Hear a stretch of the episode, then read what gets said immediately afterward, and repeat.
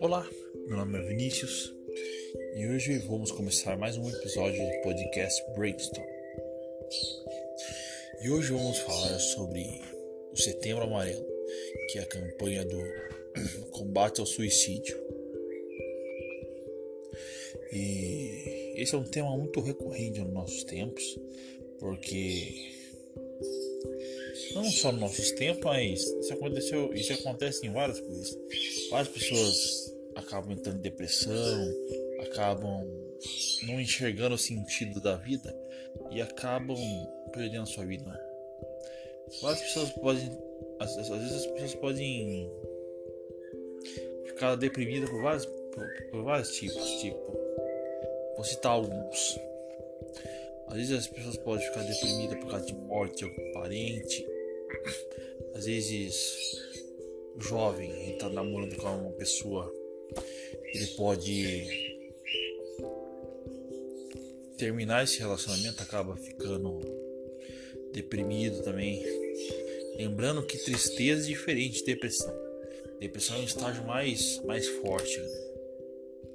Às vezes a pessoa pode perder o trabalho e.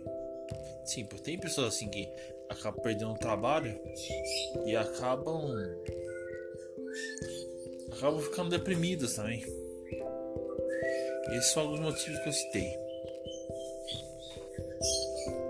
E como que a gente pode fazer para tratar essas pessoas? Tipo, a gente tem que procurar ouvir as pessoas, mesmo que você não tenha nada para falar, mesmo que você não tenha nada para falar, você procure ouvir o que a pessoa tem a dizer, Procure ser aquele amigo do peito que ajude a pessoa, que fique junto da pessoa, porque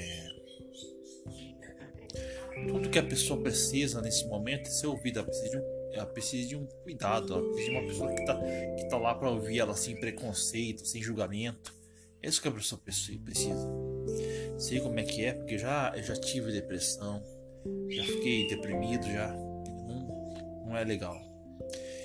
O que fez eu voltar ao normal, a, a voltar no meu estado normal, além da terapia e da, da igreja, que eu, que eu vou na igreja também, as, as, o, o, que fez eu voltar no, no meu estado normal foi, foram as amizades. Sempre tive amigos que me apoiaram, que me ajudaram, que estavam dispostos a ouvir a minha dor. E isso é muito importante. E é isso aí. Agora a Luanda vai dar as considerações dela, a visão, de, a visão dela de psicóloga, o que, ela acha. É isso aí. Abração.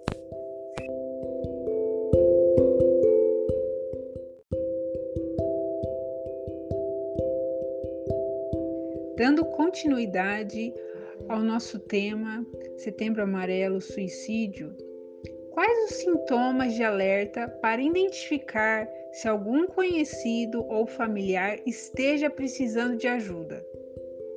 É importante especificar os grupos de risco, os sinais de alertas para depressão. Às vezes podem ser confundidos com sinais de suicídio. Para os jovens, no âmbito do que chamamos de ideação primária, está o desleixo com o autocuidado, é o primeiro ponto a ser observado, a pessoa não está interessada em se arrumar, cuidar da saúde, pode até chegar no extremo de falta de higiene e de apetite. O jovem que não quer participar de atividades em grupo, não quer ir para a escola ou para a faculdade, que fica muito tempo na internet, fechado em um quarto, ou seja, que o isolamento social ele ultrapassa o que é considerável é, prejudicial ali para ele pode ser um sinal de alerta. Mudanças de humor repentinas é um sinal de alerta que pode ser confundido com outras questões, mas é bom ficar de olho. Ficar muito eufórico ou muito triste de repente, beber muito, fumar usar droga, o jovem começa a beber muito e começa a fumar cigarros ou a usar drogas. Lembrando que se está com esse comportamento muito extremo, né, é, observar quais são as consequências né, que levou ele a fazer esse uso e se ele está usando isso como uma válvula de escape. Mas esses comportamentos são similares à própria adolescência, ressaltando aqui é, quando você for observar um adolescente. São sinais preocupantes. Pode tentar identificar conversando com o mesmo ou com a escola, para ver se esse comportamento se repete também na escola. O jovem pode estar sofrendo algum tipo de bullying, porque sabemos que é um fator de risco para o suicídio.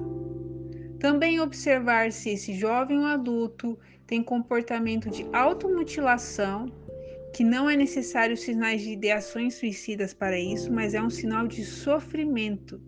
Não existe um nexo causal entre se automutilar e cometer suicídio, mas já é um sinal de alerta.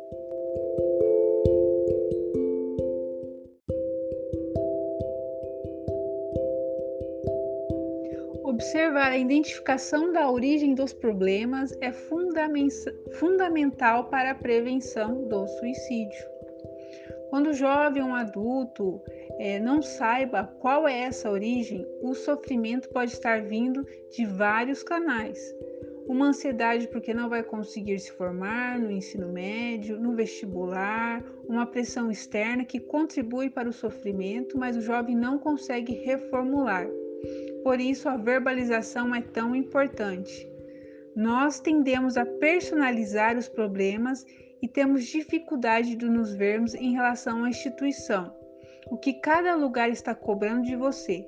Ao falar sobre o assunto, fica mais fácil identificar de onde está vindo o problema, o sofrimento, e fica mais fácil superá-lo, de preferência com a ajuda de um profissional qualificado.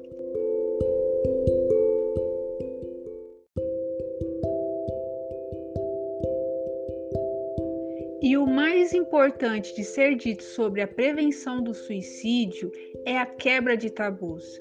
Lembrar que é um fenômeno muito complexo, multifatorial. A gente pode apresentar fatores de riscos, mas não existem determinantes para o suicídio.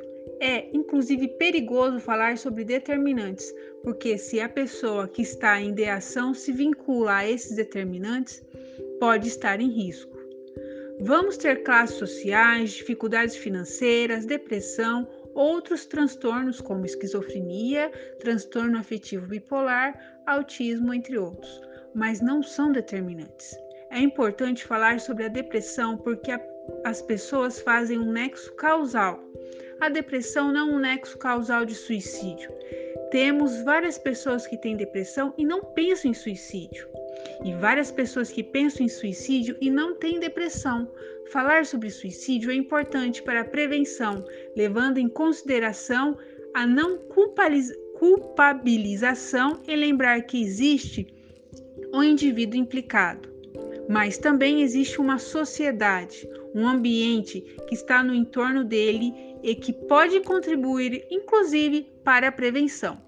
Quando você, ouvinte, faz uma escuta qualificada e dá atenção ao problema da pessoa, você mostra a ela que ela não está sozinha. Saúde mental é vínculo, é acolhimento.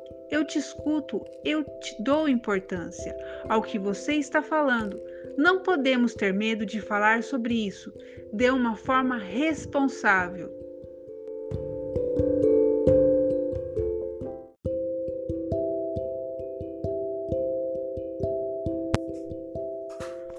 E esse foi mais um episódio do podcast Brainstorm.